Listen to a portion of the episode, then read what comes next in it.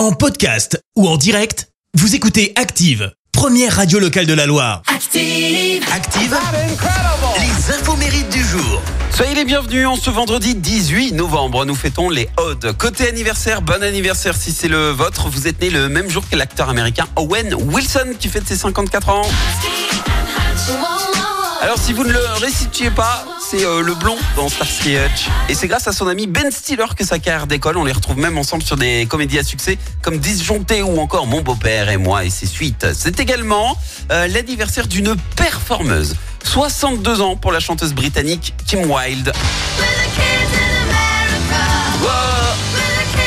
À 20 ans, elle démarre sa carrière et sort ce titre, Kids in America.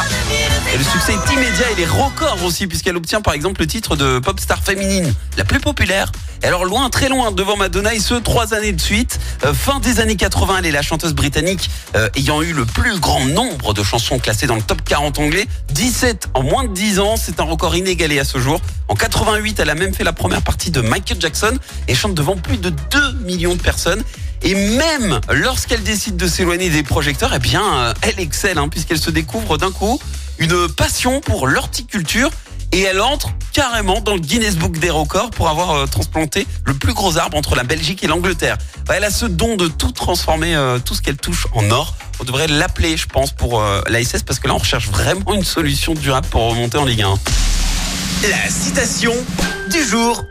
Allez, ce matin, je vous ai choisi une euh, la ci- citation de Georges Brassens. Écoutez. Sans technique, un don n'est rien qu'une salmanie. Merci, vous avez écouté Active Radio, la première radio locale de la Loire. Active.